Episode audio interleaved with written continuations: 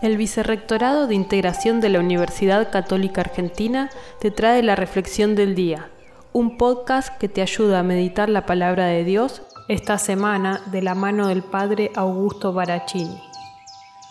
Amigos y amigas, hoy viernes 17 de diciembre de 2021, ciclo C, rezamos con el Evangelio de San Mateo, capítulo 1, versículos 1 al 17. En él San Mateo nos describe toda la genealogía de Jesús con el fin de mostrar que Él es el Cristo, el enviado por Dios para salvarnos.